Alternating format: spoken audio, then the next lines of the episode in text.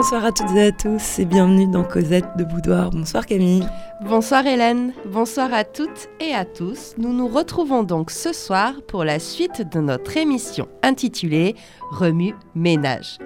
Et oui, chères auditrices et auditeurs, nous poursuivons nos recherches sur les femmes de ménage, les domestiques et autres employés de maison. Et dans ce deuxième volet, nous allons nous pencher sur la période contemporaine et plus particulièrement le XXe siècle. C'est vrai qu'on avait vu que c'était une position un peu particulière d'être domestique, puisque tu es au service d'autres personnes dans un espace clos du logement privé pour des tâches plutôt ingrates. Ouais, bah justement, je pense que s'impose maintenant un petit récapitulatif euh, de l'épisode précédent. Bien, ce qu'il faut retenir de l'épisode précédent, c'est surtout que les femmes sont l'essentiel de la population de service. Pas étonnant. Donc, ces, bonnes, ces soubrettes étaient très visibles sous l'Ancien Régime. Et en fait, trois siècles plus tard, comme on va le voir aujourd'hui, c'est plutôt une position cachée. Hein. Les femmes de ménage, elles nettoient très tôt ou très tard. On est moins dans une domesticité d'apparat. Mais on est toujours dans ce mélange de hiérarchie, de dépendance et d'intimité.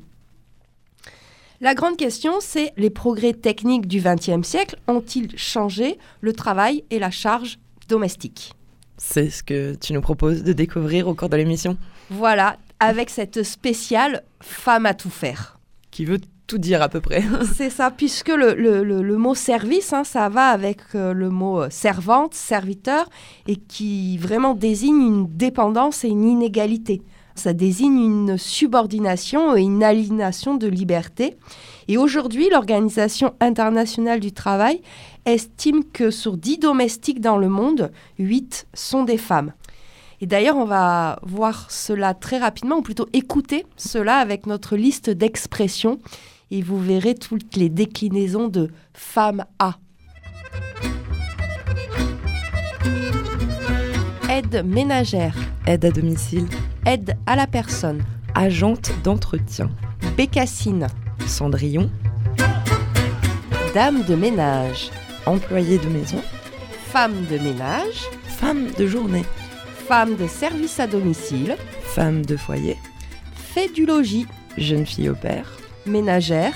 Maid. Nettoyeuse. Nurse. Nanny. Personnel de maison. Technicienne de surface.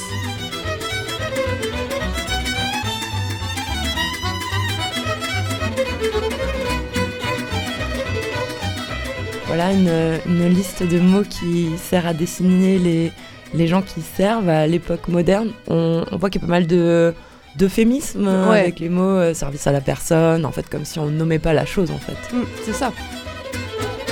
D'ailleurs, euh, on est vraiment dans ce qu'on appelle hein, les métiers du care, ces modèles de structuration sociale qui sont censés mêler emploi et solidarité, mais qui sont aussi beaucoup euh, exploitation des femmes en fait.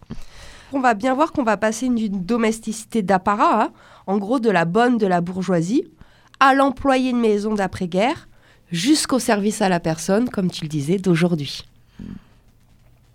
Alors Camille, service ou servitude?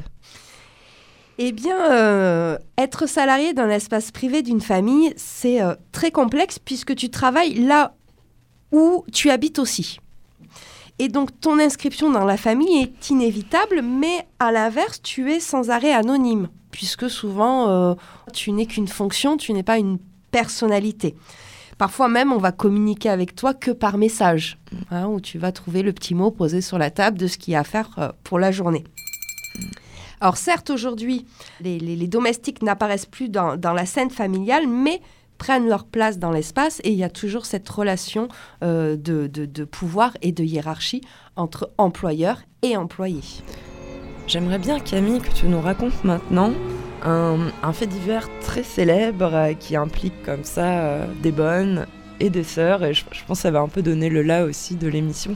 Oui, puis c'est peut-être l'histoire, le fait divers, c'est le fait divers des sœurs Papin hein, qui illustre peut-être le, mieux, hein, cette euh, imbrigation de, systèmes de pouvoir et de domination dans ce couple maîtresse domestique.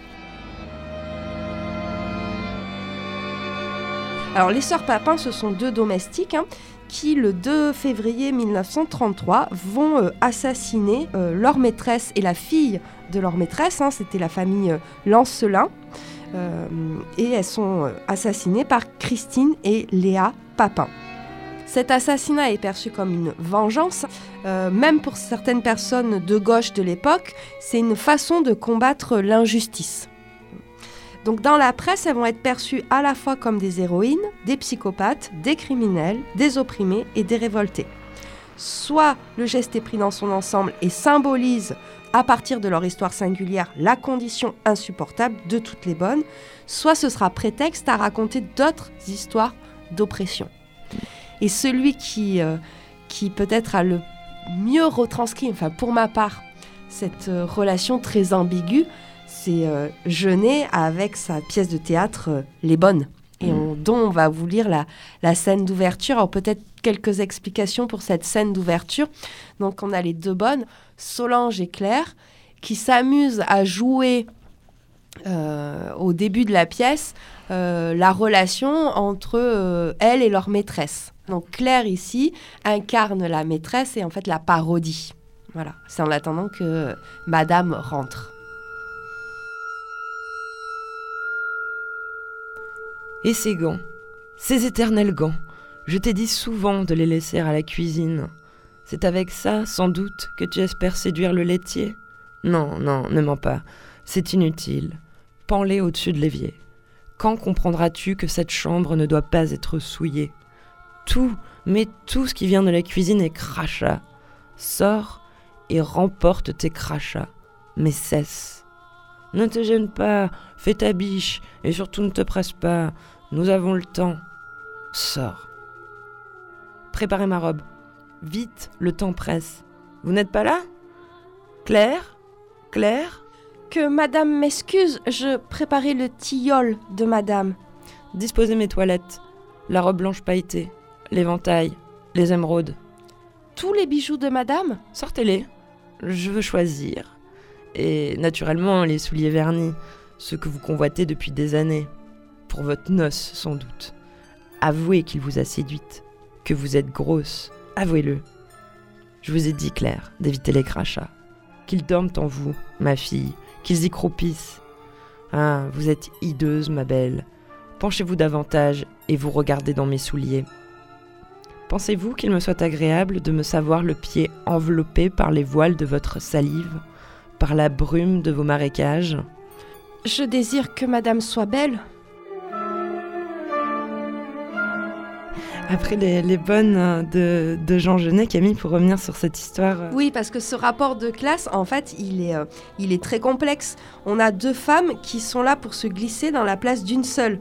C'est-à-dire qu'on va avoir deux femmes qui vont incarner et réaliser toutes les fonctions dévolues à euh, la femme maîtresse de maison à cette époque, hein, c'est-à-dire dans les là, on est encore dans, dans l'avant-seconde euh, guerre mondiale.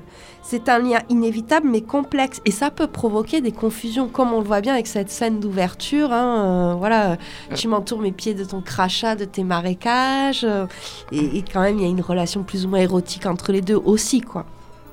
En fait, la situation de, de l'employé de maison n'est pas dissociable de la position de maîtresse de maison. Les deux sont vraiment euh, très liés.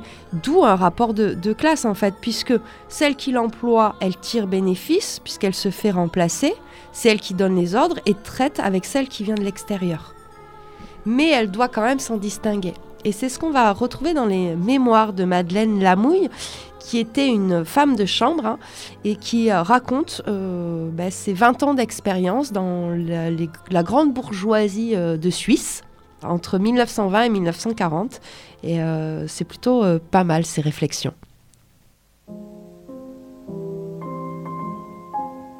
Elle parlait assez bonne tandis que Madame W n'engageait jamais la conversation avec nous. Je ne sais pas si c'était par timidité ou si c'était par éducation. Elle avait été élevée par une mère qui était un véritable dragon. Un jour que celle-ci se promenait dans la campagne, sa petite fille lui avait fait cette réflexion.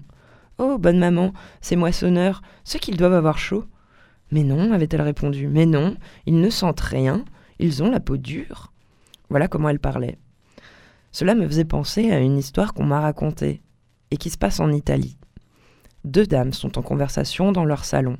L'une dit Il y a autant de différences entre nous et les femmes du peuple qu'entre une pipe de terre et une pipe de porcelaine. Puis elle demande au valet de chambre, qui a tout entendu, d'aller chercher sa fille pour la présenter à son invité. Le valet de chambre appelle la bonne d'enfant et lui dit bien fort, de façon à être entendu au salon Pipe de terre, amenez la pipe de porcelaine.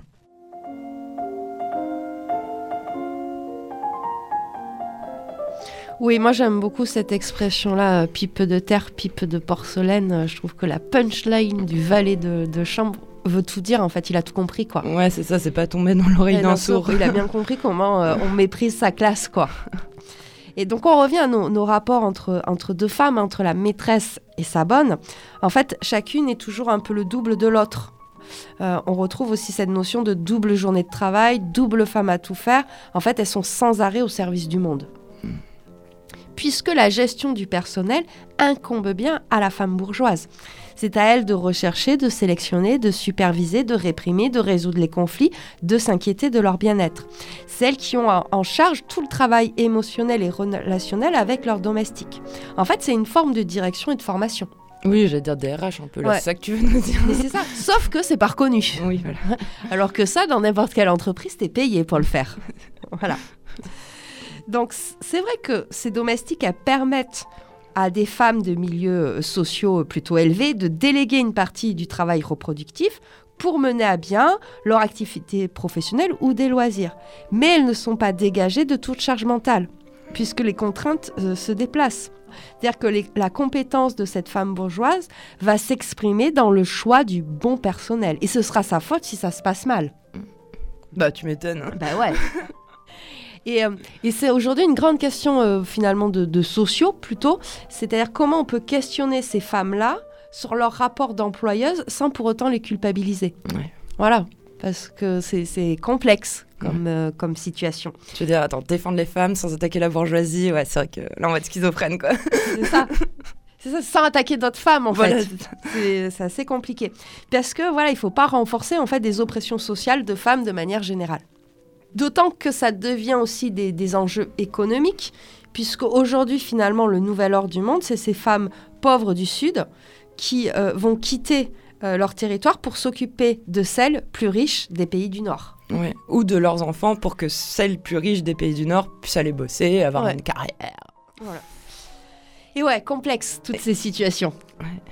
Et euh, pour essayer de simplifier euh, les, débats, Camille, euh, on va changer de, sujet. Et est-ce qu'on peut se dire que avec l'arrivée de la société de consommation et les 30 glorieuses, est-ce que tous les objets qu'on a accumulés et qui sont arrivés à ce moment-là ont changé le rapport au ménage? En fait, non. L'introduction des appareils électroménagers n'a pas réduit le temps de travail, mais seulement un petit peu la peine et la fatigue. Et encore puisque cette domestique libérée de certaines contraintes va être soumise à d'autres. En gros, on va soit réduire son salaire puisque la machine à laver lui enlève du travail, soit on va réduire le nombre d'heures de ménage sans pour autant en diminuer les tâches demandées, puisque bah, elle en délègue à une partie de la machine. En fait, c'est pas parce qu'il y a de la rationalisation qu'il n'y a pas de l'exploitation et même souvent, rationalisation va avec exploitation. tu me l'as enlevé là. et pourtant, ces histoires de ménage ne sont toujours pas perçues comme une profession. Pourtant, c'est bien une production. Mm. Mm. Alors, pour rester sur cette, cette, thématique du travail domestique, je vous propose d'écouter les villes assassines Das Kapital.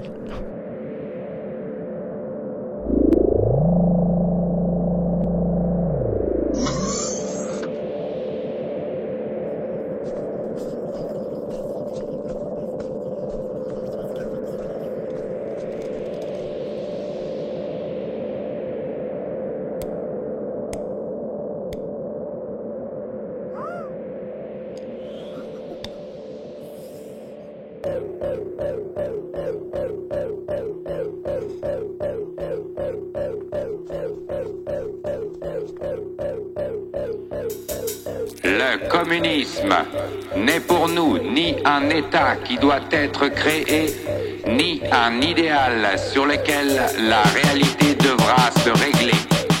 Nous appelons communisme le mouvement réel qui l'État existant.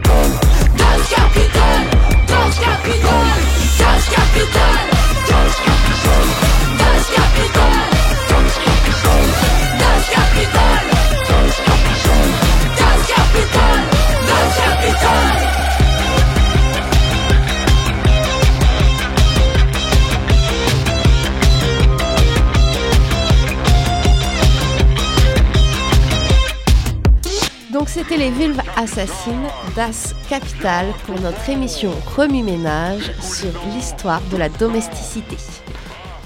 Et oui, parce que nos petites bonnes, elles ne sont ni ouvrières ni bourgeoises, donc elles n'ont pas de place dans l'intégration ou le rejet par la classe dominante.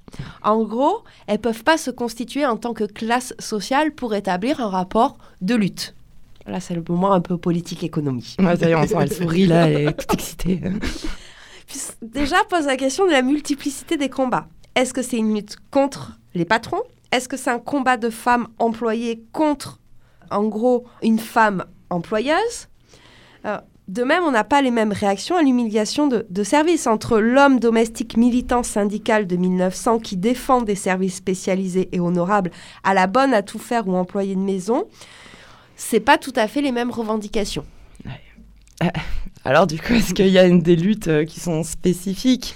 Oui, en fait, les, les luttes des domestiques, il y a une certaine spécificité. Tout d'abord, ils sont isolés, euh, assez seuls, ils vivent en quartier bourgeois. Ouais. Donc ça, c'est des obstacles considérables. Ah Hein, ouais. T'es pas dans le quartier ouvrier où tu vas avoir des solidarités. Ils n'ont pas d'espace social comme la classe ouvrière. C'est une profession qui est déterminée par un, par un espace privé, ménager, bourgeois et féminin. Et d'ailleurs, se mettre en condition, c'est-à-dire débuter dans ce métier-là, était souvent perçu comme un, un état et un état de honte. Et oui, donc tu veux dire après, derrière, pour revendiquer des droits, etc., euh, quand tu es pris par la honte, tu vas te sentir déjà moins légitime pour Ouais. le faire. Mais je pense que ce que tu dis par rapport au quartier bourgeois, tu vois, euh, le fait de pas vivre dans un quartier ouvrier, ça doit beaucoup jouer, comme tu Mm. dis, pour... euh, bah, ça empêche de se fédérer, en fait, euh, tout simplement. Après, on peut se demander s'il y a des syndicats spécifiques, mais... pff, Eh bien, il y en a eu. À la fin du 19e, il y a quelques créations de syndicats. D'ailleurs, même en 1909, on a une sorte de chanson hymne un peu des, des, des, des- des domestiques. hein. Ça s'appelle euh, Les gueux de la poussière. on aurait dû dire les gueuses hein, de la Les- poussière. Ouais, c'est plutôt ça qu'il faudrait dire. Mais oui, on a bien quelques syndicats qui se, qui, qui se, qui se construisent autour de journaux, un peu comme, euh, comme ben, ça se fait euh, à l'époque. On a plusieurs journaux comme le journal des, des gens de maison, le serviteur. Alors, serviteur, c'est plutôt syndicat jaune, hein, à- très très modéré. Alors, c'est pas des syndicats dits ouvriers parce qu'ils euh, ils- sont pas mixtes et puis surtout, ils sont euh, soumis à un patronage de notables ou de philanthropes. Donc, il y a toujours un riche qui jette un œil. qui donne à manger, enfin, voilà, il- Donc, difficile d'organiser la lutte. c'est Macron qui est le président de la sauce, Voilà. d'accord? Et puis, ces syndicats, ils regroupent les professions les plus nobles de la domesticité et souvent les professions masculines. Cocher, cuisinier, maître d'hôtel. Et l'idée, c'est plutôt de défendre une corporation plutôt que d'améliorer les droits. Donc, c'est-à-dire, on va parler des problèmes de placement, euh, d'aide juridique, mais pas vraiment d'amélioration des conditions de travail. Alors, il y a quand même un syndicat rouge euh, qui s'organise autour du journal qui s'intitule Le réveil des gens de maison, qui date des années 1908-1910. Et eux, par exemple, dans, leur, euh, dans leurs euh, articles, ils vont évoquer euh, des formes de sabotage, hein, par exemple en mettant du vitriol dans le café de euh, ses employeurs. D'accord. Ah, c'est radical, quoi. Ouais, voilà. Mais on reste quand même dans un discours très très masculin dans, dans ce syndicat-là, hein, un langage très phallocratique. Par exemple, on va s'apitoyer sur le sort des pauvres petites bonnes, mais on discute pas de l'admission des femmes au syndicat. On te fait oh les pauvres, mais vous ne venez pas. ouais, c'est ça. voilà. Il va y avoir beaucoup de revendications sur le thème de la dignité. Ça veut pas dire grand-chose en fait la dignité. Ouais. Tu vois, il n'y a pas de revendication concrète. On va être payé tant de l'heure. Pas de ou- journée de- à plus de temps d'heures, Voilà. etc. Et il faudra attendre 1951 pour avoir la première convention collective, donc c'est assez tard. Et alors là, euh, grosse surprise, cette convention collective, elle a été portée notamment par la, la JOC, hein, qui était la, la jeunesse ouvrière chrétienne, et la CFDT. Oui. Et c'est les premiers en plus à prendre en compte l'importance de l'immigration dans la branche employée de maison. Ce qui est surprenant, Camille, que la CGT soit pas de ce combat-là, qui est quand même Ouais. normalement un syndicat voilà, plus militant, etc. La CFDT, on voit que c'est quand même plus euh, centriste. euh, et JOC, je connaissais carrément pas. Enfin, Euh, Peut-être euh, truc CFDT, c'est aussi parce qu'on est en lien avec la bourgeoisie, tu vois. Enfin, il y a un truc aussi, on est sur de l'intime, ou, euh, voilà. mais c'est quand même intéressant de souligner l'espèce de vide, justement, des syndicats qui défendent normalement les ouvriers, etc. Ouais. Alors, pareil, du côté du congrès, euh, des- enfin, on va dire, du côté des milieux féministes, ben, pas grand-chose. Certes, les congrès féministes de la première vague vont s'engager pour les femmes du peuple, mais le problème des domestiques dérange fortement ces féministes bourgeoises, parce que là, elles se retrouvent en tant qu'exploiteuses. Oui, c'est ça, c'est certainement pas les mêmes enjeux, en fait, Ouais. euh, du coup. ouais. Il y en a une, Madame Vincent, qui, elle, euh, est républicaine et libre penseuse, qui ne va pas hésiter à, à chaque fois, à chaque congrès, en rajouter et en parler, et en parler, et en parler. Et elle nous dit, et ça c'est euh, euh, lors du Congrès national des droits civils et du suffrage des femmes en 1908, elle nous dit Il existe une classe de travailleuses à part entière, véritable paria qui semble hors la loi et dont nul ne prend souci. Nous voulons appeler l'attention sur la situation des femmes et des filles appelées bonnes à tout faire et qui sont logées et nourries par les maîtres qui les emploient. Dans beaucoup de maisons, les bonnes sont absolument soumises aux caprices de leur maîtresse qui, certainement en bien des cas, abusent de la situation, surtout lorsqu'elles ont affaire à de jeunes filles. Il est très beau ce texte. Et derrière, elle va faire une proposition en réclamant une réglementation sociale pour cette profession. En disant il faut, euh, faut s'appuyer sur les normes ouvrières, en fait. Voilà, avec une législation renouvelée, euh, des euh, commissions gouvernementales d'hygiène et de travail pour euh, former aussi euh, ces femmes-là, etc.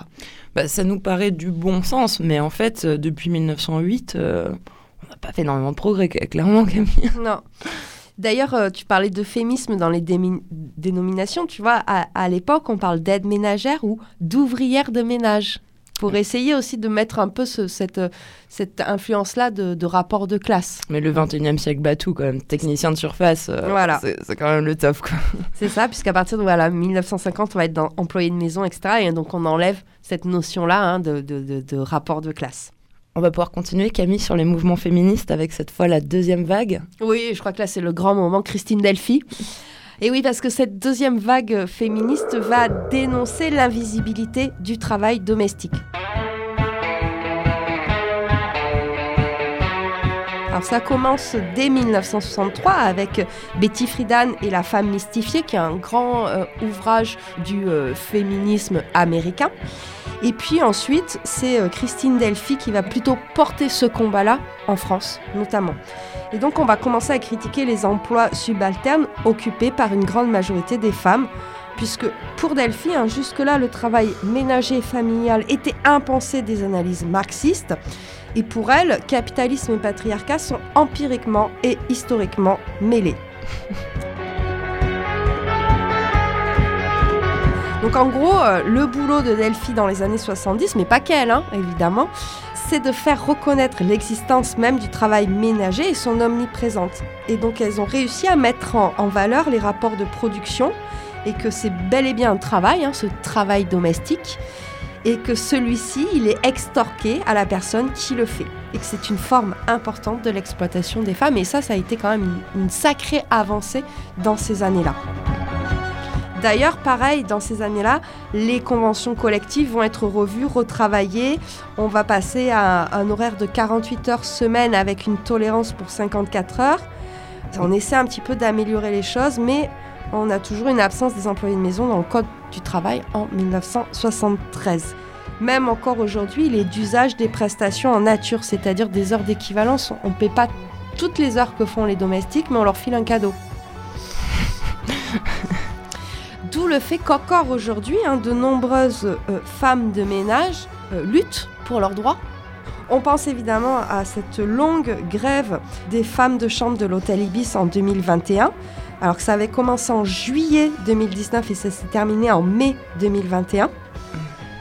22 mois de lutte, je pense que c'est un- une des luttes les plus longues de toute l'histoire euh, du XXe siècle, hein, en combat. euh, ouais. Donc ça veut dire qu'elles se sont assises sur pas mal de journées de salaire aussi, c'est ça Ouais, que tu veux dire ouais. Et je me dis, je pense que Ibis, ça appartient à la chaîne Accor, qui doit être le premier groupe hôtelier au monde aussi. Mm. Enfin, tu vois, c'est pas le pauvre petit hôtel Ibis de quartier, tu vois. Et, et je trouve que symboliquement, aujourd'hui, le fait qu'il y ait une, une, euh, une députée et eux euh, issus hein, euh, de ce- cette lutte-là à l'Assemblée nationale, ça a toute sa symbolique, quoi. Oui, tout à fait. Mm. Après, pour rester sur euh, ces, ces grèves euh, de, de femmes de Mm. chambre euh, dans, dans les hôtels, du coup, il y a cette histoire sur l'hôtel Ibis, cette grève de l'hôtel Ibis en 2021. Mais il y a un film que tu devrais bien aimer qui a été tourné, qui est sorti en 2013, tourné en 2011. Et là, c'est sur une grève au sein du Novotel. Et, et c'est pareil, c'est que des femmes.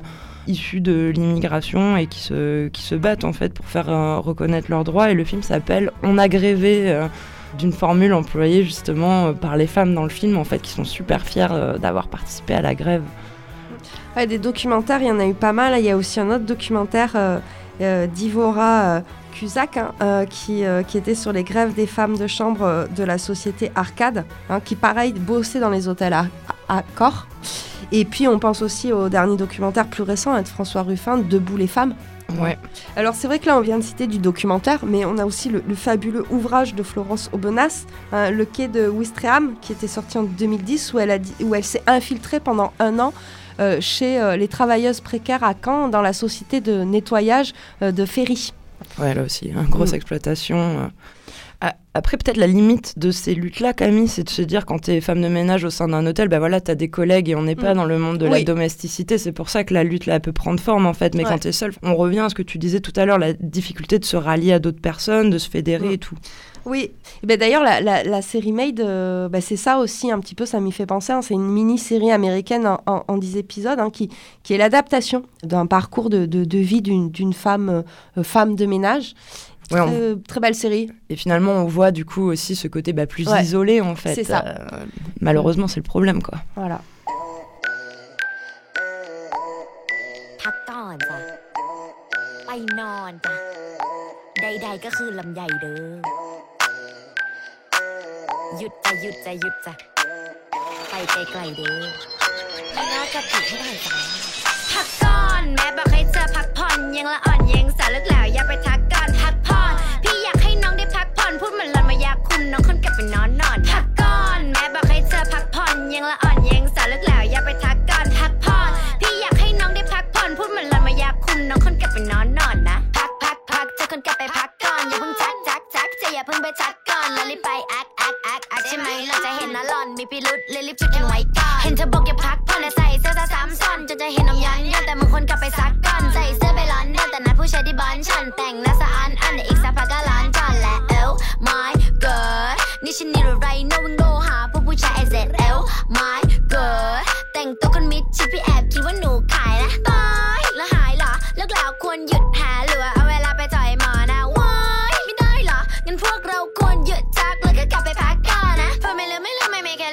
ลืมมึงพูดอะไรพูดแล้วชิบหายมันเลยไปตามมันก็ไม่แค่เล่น take it out yeah talking shit all day and you always doing nothing but comes it walk กับมึงดูสิ what can I do fuck it all yeah ก่อนแม่บอกให้เธอพักผ่อนยังละอ่อนยังสาวลึกแล้วอย่าไปทักก่อนพักผ่อนพี่อยากให้น้องได้พักผ่อนพูดเหมือนหลอนมายาคุมน้องคนกลับไปนอนนอนพัก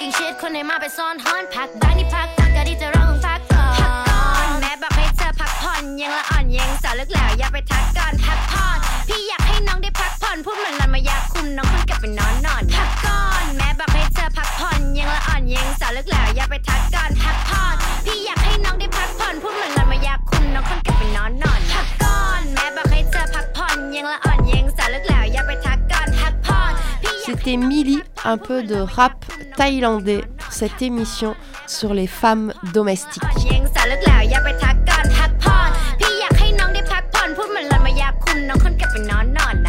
Parle-nous des riches, Camille. Ben, Qu'est-ce qu'ils veulent? Ils veulent tout simplement exploiter comme il se doit.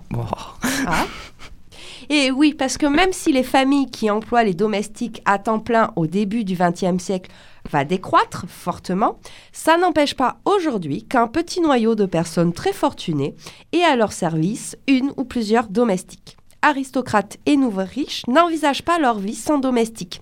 Et ils vont même ériger cet emploi au rang de culture. En gros, c'est notre culture d'exploiter des gens. Ben oui, des riches. Pour eux, ça relèverait d'un besoin et pas d'un confort. Pourtant, un- on est quand même là aussi dans de la domesticité d'apparat. Ça sert surtout à briller en société et à préserver une certaine réputation. Oui, mais quand on est riche, ça, c'est un besoin. Voilà, à faire affirmer son appartenance à la culture aristocratique ou se légitimer vis-à-vis de sa même culture lorsque tu es nouveau riche. Dire, t'as vu, j'ai les mêmes codes. C'est ça. Et oui, parce qu'ils se jugent entre eux. Ils estiment la fortune et le goût des uns des autres par rapport au nombre de domestiques. En gros, rien n'a changé depuis le 19e siècle Ou le 17e. ou le 17e. Donc on est toujours sur leur âge des domestiques, leur genre, leur couleur de peau, leur nationalité, leur accent, leurs cheveux, leur corpulence. Et même des fois, on va créer des postes de domestiques pour euh, affirmer son exception. Moi, j'ai lu, euh, voilà, il y a quelqu'un qui raconte, euh, elle, elle- elle bossait dans une très très grande famille euh, bourgeoise qui avait inventé le poste de gardien de rosier. T'es même pas jardinier, t'es gardien de rosier. Cosette de Boudoir vous propose une autre histoire des domestiques avec l'émission Remue-Ménage. fondamental puisque la réputation forge les relations et les alliances dans ce milieu-là. En même temps, si quelqu'un te dit je suis gardien de rosier, tu lui dis ouais, tu fumes du crack. ouais. Ouais, Arrête. C'est ça. Finalement, les employés de maison d'aujourd'hui dénoncent les mêmes choses que celles d'hier, puisque la condition n'a... ah, voilà, on est dans le même système. Oui, on le voit, rien n'a changé. Rien n'a changé. C'est toujours voilà, les horaires mal délimités, les abus de pouvoir, l'infinitude de tout faire et la transparence d'un travail largement méprisé. Et là, on va retrouver aujourd'hui trois types d'employés de maison. On va avoir l'employé à plein temps qui va être nourri, logé. La femme de ménage, donc qui n'est pas obligatoirement logée hein, sur place et qui va venir, c'est plutôt elle qui est très très invisible puisqu'elle elle vient euh, quand il n'y a plus personne. Mm. Et puis la jeune fille au père, qui est aussi une forme de domesticité moderne, mis au goût du jour, mais finalement qui se retrouve au service de euh, d'une famille. Là, tu nous as décrit euh, différents euh, types euh, justement d'employés de maison, euh, femmes de ménage, jeunes filles au père, employés à plein temps, mais il en manque une, Camille. Et oui, c'est la figure de la nourrice, Mm. la nanny, la nurse. La Ouais. nurse anglaise, ça fait flipper. Ouais, la nurse anglaise, ça fait. Mais euh, voilà, c'est euh, celle qu'on paye pour prendre soin de l'enfant. Et là aussi, on est dans un rapport singulier, puisque l'enfant, il va être un petit peu euh, dans un jeu de dépendance entre sa mère et sa nourrice. Euh, certaines nourrices sont des vrais doubles de mère, hein, puisqu'on va les visiter euh, 30 ans plus tard. D'autres vont se succéder en personnages uniques et multiformes. Alors peut-être que le rapport aux enfants est plus gratifiant que le rapport aux adultes. Oui. Mais par contre, il y a un, un poids qui est encore plus fort puisque euh, ils vont être responsables de l'éducation. Et la mère va être responsable aussi euh, du choix de la nourrice avec une- peut-être une plus grosse pression. Euh, il y a une sorte de culpabilisation sociétale en fait. C'est pour ça que parfois le monde de l'employé peut paraître d'une étrangeté redoutable pour le monde bourgeois aux valeurs universalistes étriquées. Donc on va aimer un peu d'exotisme. Au 19e siècle, on aimait la, la, la bonne de culture bretonne, la, la nourrice de, comme tu disais, la nourrice anglaise, etc. Là, on va apprécier euh, d'avoir une nourrice d'une autre culture, par exemple de culture arabe ou, euh, ou euh, culture indienne. Alors ça peut pas paraître positif lorsqu'il s'agit d'une langue étrangère noble, parlée par exemple par la jeune fille au père, Ouais. Mais négative lorsque l'enfant va faire connaissance des amis de l'employé. Mm. Si, euh, euh, enfin, Oui, bah, on pourrait prendre l'exemple, je sais pas, tu es une jeune fille au père euh, française, tu vas en Angleterre, tu parles français aux, aux enfants de la famille, il n'y aura pas de problème. Ah ouais. Si tu es franco-algérienne, si tu leur parles algérien, là, ça sera peut-être un peu moins bien vu, on peut se poser. C'est ça. Et c'est ce qu'on retrouve aussi avec euh, ce très bon roman de, de Leila Slimani, Chanson douce, hein, où on a une figure de, de, de la nounou euh, assez flippante. Mais la famille est flippante aussi.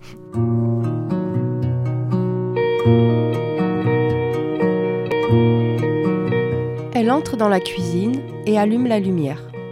La pièce a l'air encore plus propre que d'habitude. Il y flotte une forte odeur de savon. La porte du frigidaire a été nettoyée, rien ne traîne sur le plan de travail. La hotte ne porte aucune trace de graisse, les poignées des placards ont été passées à l'éponge. Et la vitre, en face d'elle, est d'une propreté éclatante. Myriam s'apprête à ouvrir le frigidaire quand elle la voit. Là, au centre de la petite table où mangent les enfants et leurs nounous. Une carcasse de poulet est posée sur une assiette. Une carcasse luisante, sur laquelle ne reste pas le moindre bout de chair, pas la plus petite trace de viande. On dirait qu'un vautour l'a rongée, ou un insecte entêté, minutieux. Une mauvaise bête en tout cas. Elle fixe le squelette marron, son échine ronde, ses os pointus, la colonne vertébrale lisse et nette. Les cuisses ont été arrachées, mais les ailes tordues sont encore là, les articulations distendues, prêtes à rompre. Le cartilage luisant, jaunâtre, ressemble à du pu séché. À travers les trous, entre les petits os, Myriam voit l'intérieur du thorax noir et exsangue. Il n'y a plus de viande, plus d'organes, rien de putrescible sur ce squelette, et pourtant il semble à Myriam que c'est une charogne, un immonde cadavre qui continue de pourrir sous ses yeux, là, dans sa cuisine. Elle en est sûre, elle a jeté le poulet ce matin même. La viande n'était plus consommable. Elle allait ainsi éviter à ses enfants d'être malades. Elle se souvient très bien qu'elle a secoué le plat au-dessus du sac poubelle et que la bête est tombée, entourée de graisse gélatineuse. Elle s'est écrasée dans un bruit sourd au fond de la corbeille et Myriam a dit Burk. Cette odeur, au petit matin, l'a écœurée. Myriam s'approche de la bête qu'elle n'ose pas toucher. Cela ne peut pas être une erreur, un oubli de Louise. Encore moins une plaisanterie. Non. La carcasse sent le liquide vaisselle à la menthe douce. Louise l'a lavé à grande eau, elle a nettoyé, et elle l'a posé là, comme une vengeance, comme un totem maléfique. Cosette de Poudoir vous propose une autre histoire des domestiques avec l'émission Remue Ménage. Moi, j'aime beaucoup ce, roman parce qu'on voit vraiment euh, ce piège affectif des relations dites amicales entre l'employé de maison et ses patrons. On a une relation patron-domestique qui fascine et qui peut aussi effrayer par son ambivalence, puisque ça oscille entre distance et intimité, harmonie et violence, loyauté et rébellion. Sur ces rapports-là, euh, Camille, on, pourrait citer euh, pas mal de films. Tu m'as cité la série Abbey. Mm. Il y a aussi le film Parasite, euh, le film coréen qui a eu euh, tu vois, son, son beau succès. Et je voudrais revenir sur le film euh, de Jean-Claude Guiguet, Les Bonnes Manières. C'est un peu les petites perles rares du cinéma français.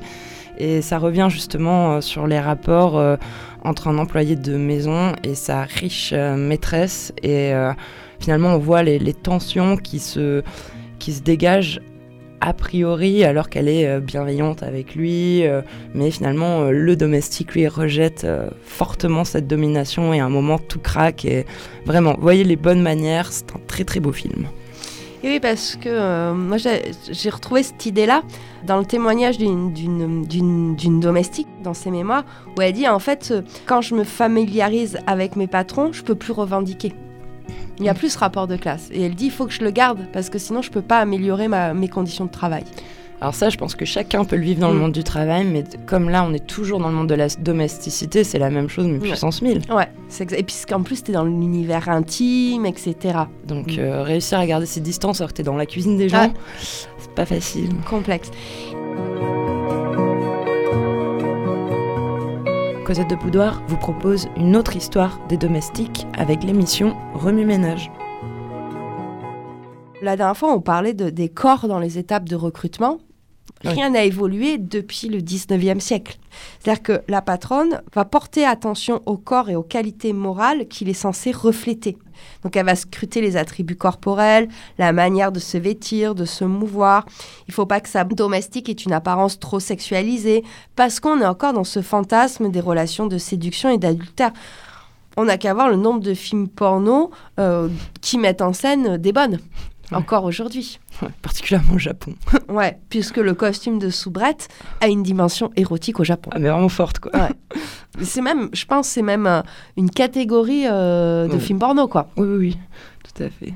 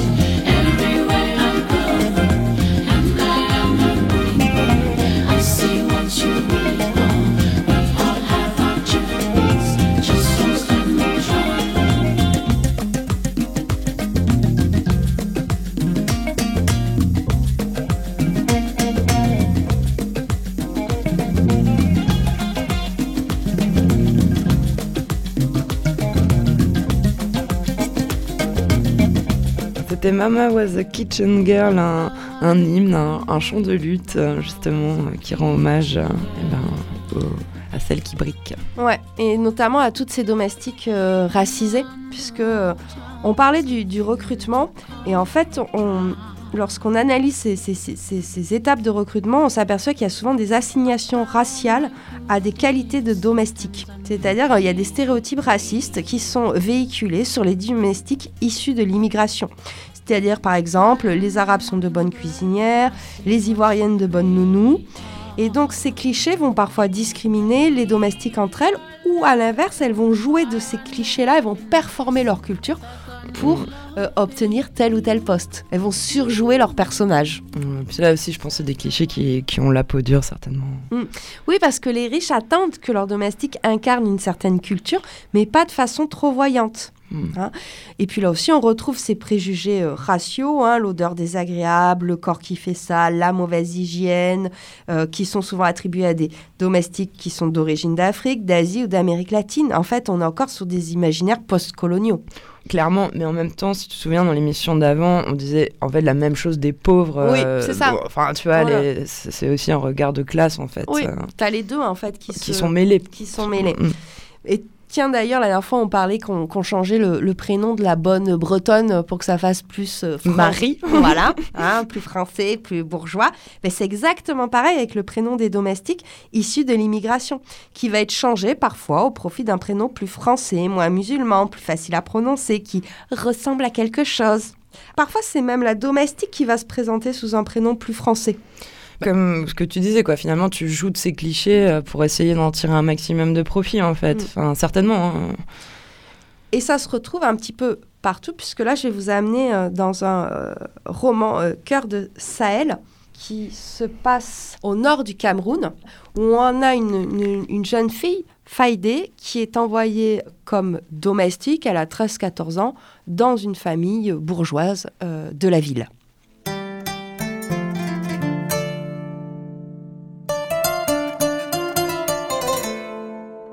C'est la première fois qu'on lui fait des remarques sur son nom.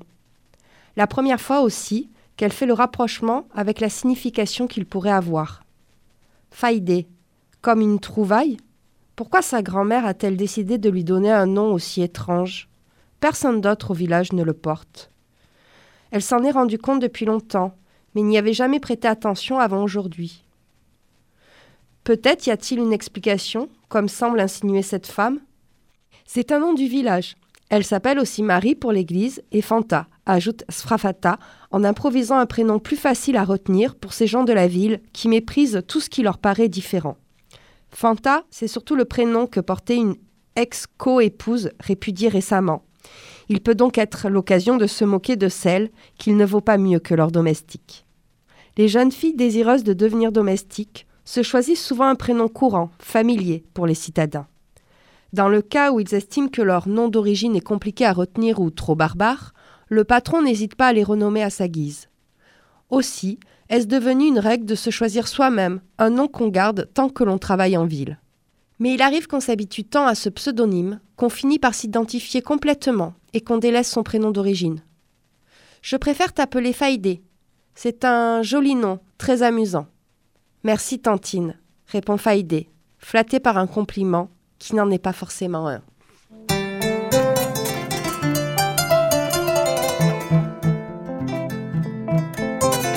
On dépoussière l'histoire de la domesticité avec cette émission Remue Ménage.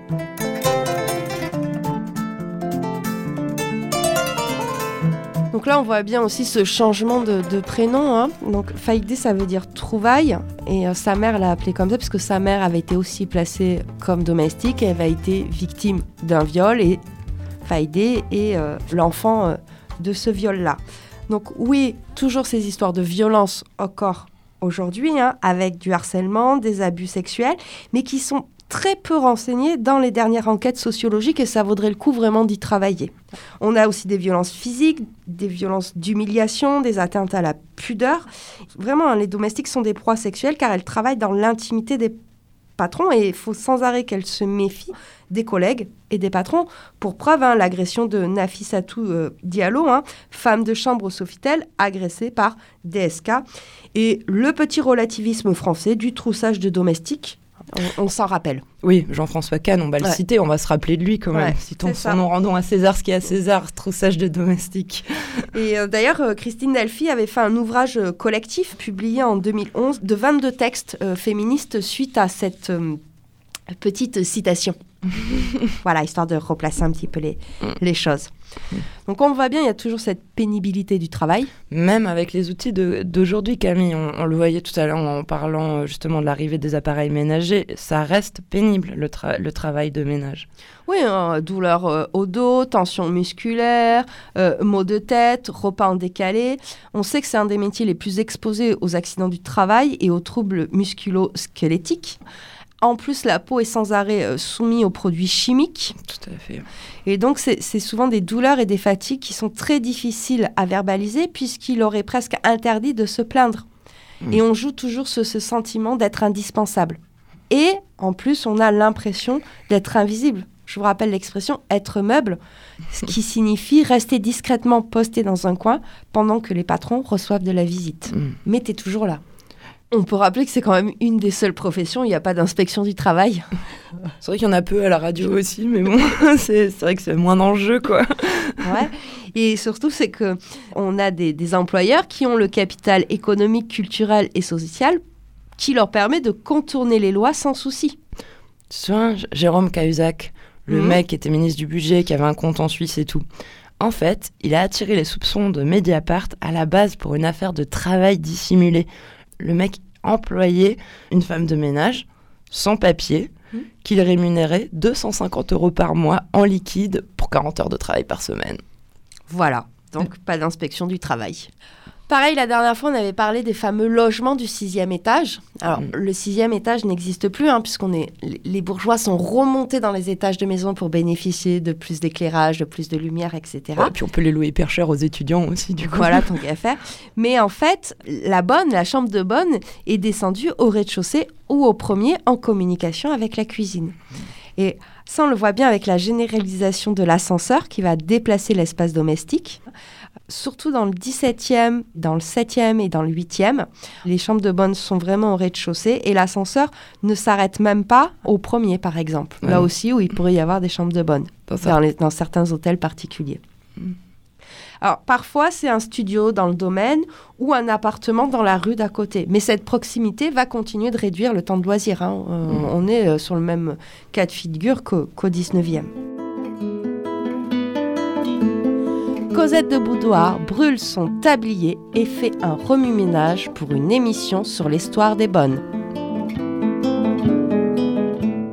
De quoi rêvent nos domestiques? Parce que là, vu, vu le, le- le portrait euh, sombre euh, de leurs conditions de travail qu'on vient de brosser, on peut se demander, voilà, Mais moi, je me dis, ils vont rêver, Camille, de ce qu'ils ont sous les yeux. c'est ça. C'est-à-dire que ils ont l'impression de côtoyer des personnes au quotidien qu'on perçoit au-dessus de soi. En travaillant pour eux, on a l'impression d'avoir un petit peu de cette supériorité de richesse, de position sociale, de, de codes euh, sociaux, de culture, etc. Comme tu nous le disais, finalement, d'être quand t'es recruté, t'es choisi Mm. aussi. Donc t'as- t'es sélectionné toi aussi pour tes meilleures manières, etc. Donc tu vas t'identifier à eux. Ouais, mais je crois qu'il faut refuser de travailler.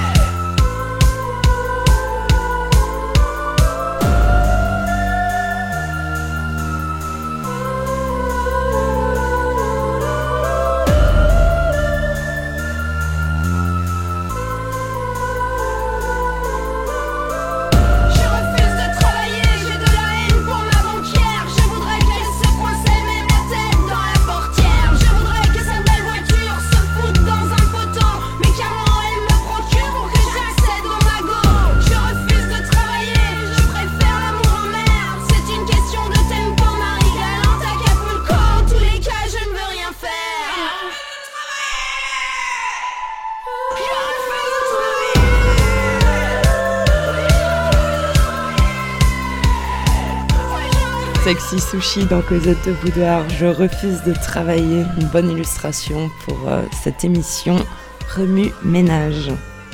Comment fabrique-t-on le consentement du domestique? En lui faisant miroiter une ascension sociale. Ce qui est souvent vrai, parce que tu vas au fur et à mesure monter toi aussi dans la hiérarchie des domestiques.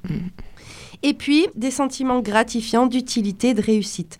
En fait, on a une sorte d'attachement qui forge une loyauté au-delà d'un simple professionnalisme.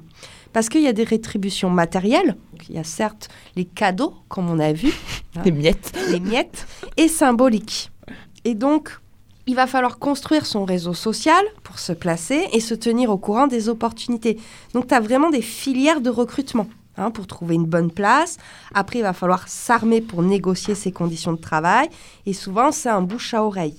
Mais encore aujourd'hui, le Comité contre l'esclavage moderne constate que la domesticité est l'un des secteurs d'emploi où les situations d'exploitation sont les plus courantes. Beaucoup de domestiques vivent euh, leurs conditions comme transitoires. C'est qu'une étape pour faire autre chose, pour mettre des sous de côté, pour poursuivre mes études, etc. Mais ça, ça dure généralement. Ouais, et donc il y a un, un turnover quand même de, de 3 ans en moyenne. Le temps de mettre des sous de côté, etc. Et parfois, certaines vont glisser vers les collectivités ou les entreprises et s'assimiler à un monde de travail salarié euh, plus Voilà. normatif. Mm. L'abondance et la diversité des gains économiques peuvent être des motivations pour servir les, les riches. Comme on l'a dit, l'importance d'avoir un réseau. Puis, c'est un capital relationnel. En fait, tu as possibilité de décrocher plus tard des, des postes mieux placés et mieux payés. En fait, à chaque fois, tu dis, euh, allez, je vais faire encore un an de plus, j'aurai peut-être la chance de travailler pour un peu plus riche, etc. Ce qu'on appelle l'illusion de la domesticité. C'est être pris au jeu et pris par le jeu et de croire que le jeu en vaut la chandelle. Chez les très riches, les domestiques diplômés sont souvent issus de l'hôtellerie-restauration. Mm. Donc voilà, qui ont un certain niveau, euh, un certain bagage. Mais c'est des métiers de service. Enfin, Voilà. De fait. Euh, notamment, ce rêve d'ascension sociale peut être très marqué chez les domestiques racisés d'origine populaire, voire être perçu comme une revanche sur la vie. Ouais. Ouais. Je, je comprends bien ce que. Et puis, ça permet aussi des apprentissages culturels, sociaux, euh, les codes, les règles de savoir-vivre, euh, certaines logiques économiques. Certains vont acquérir des, des connaissances dans des domaines très particuliers et l'impression de vivre par procuration, notamment l'utilisation du on ou Mm. du nous. Ouais. Ou Camille, quand tu es au service des très riches, ils voyagent à l'étranger, ils emmènent leurs Mm, domestiques. Donc euh, toi, tu peux, hein, tu vois, tu vas pouvoir voir du pays un peu. Eh bien, c'est ce qu'on retrouve chez Lydia Léché, hein, qui, euh, elle, euh, a travaillé euh, plusieurs années, euh, même plusieurs dizaines d'années comme domestique et qui écrit ses mémoires aujourd'hui. Et voilà ce qu'elle nous raconte dans son livre Bienvenue chez les riches.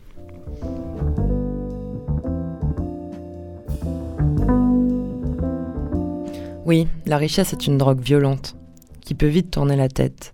Il est si facile de s'habituer au beau, vivre dans un endroit magnifique, dans un cadre d'exception. Ce n'est pas anodin, on y prend goût.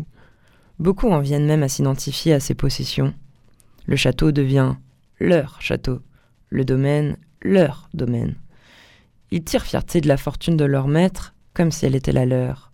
Et on retrouve parmi nos collègues un certain snobisme, celui d'avoir servi chez plus riche, plus chic, plus noble.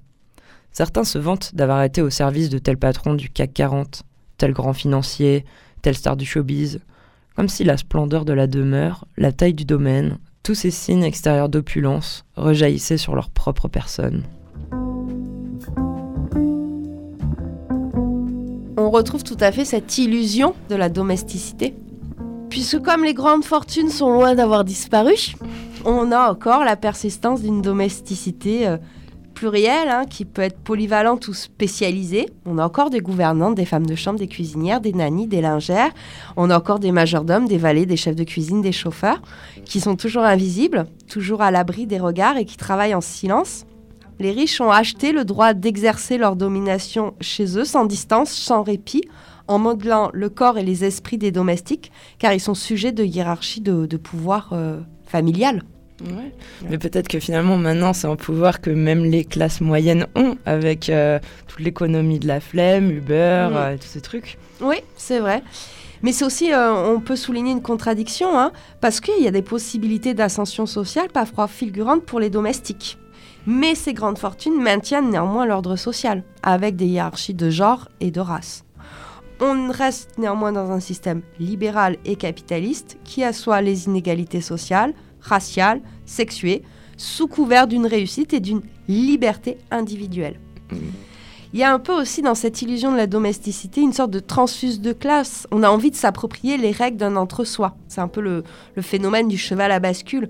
On gagne en aisance chez les riches et on arrive à composer avec les différents univers de socialisation puisqu'on sait s'adapter après à n'importe quelle euh, classe sociale.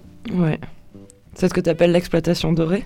Oui, cette logique de la surenchère qui consiste à ach- acheter au prix fort l'investissement au travail illimité des domestiques, en fait dans une sorte de super paternalisme. Et ça, c'est un peu inédit par rapport au 19e siècle. En contrepartie des services illimités, les grandes fortunes entretiennent les domestiques par un salaire, un logement et la prise en charge de divers frais. Tu as des domestiques qui disent que si leur patron n'avait pas payé les frais médicaux, ils n'auraient jamais pu se soigner Hmm. parce que personne issue de l'immigration, parfois sans papier, etc. D'accord. Ou avoir accès à tel ou tel spécialiste. Ouais. Ouais. Pour conclure finalement sur cette émission sur la domesticité, sur l'histoire de la domesticité, ça pourrait être de bons emplois, euh, et pas des emplois euh, dévalorisés, épuisants, etc. Si les riches le décident. Tout simplement. En fait, c'est eux qui décident de l'espace des possibles. Après, on peut toujours Les, les aider à, À à décider. réfléchir sur la question. Quoi. voilà, Enfin, voilà. Historiquement, c'est le faire, Ouais. donc on peut toujours le faire. Ouais. On a su le faire. Ouais. On a essayé de. de, de- Toi, tu l'appelles à la révolution comme ça. c'est- Ben oui, parce qu'en fait, ici, on parle bien d'une condition euh, collective, de celle des classes populaires, de celle des femmes et de celle des personnes racisées. Et là, c'est important aussi qu'elles aient euh, toute leur place et une place égale dans la société. Bon, je vois que tu, nous- tu nous lances des petits appels à la révolution. C'est vrai que le climat social n'est pas du tout tendu en ce moment. Je pense que tu seras peut-être écoutée, Camille. En tout cas, cette émission a été préparée avec l'exploitation domestique de Christine Delphi, Servir les riches d'Alizé Delpère et Bienvenue chez les riches de Lydia Léché. On se retrouve le mois prochain pour une nouvelle émission. Et d'ici là, vous pouvez retrouver tous- tous les épisodes de Cosette de Boudoir euh, sur les réseaux. Euh, je te dis à très bientôt. À bientôt, et puis là, cette fois-ci, je ne monte plus au sixième étage, mais je redescends au rez-de-chaussée. Très bonne nuit à toutes et tous. Bonne soirée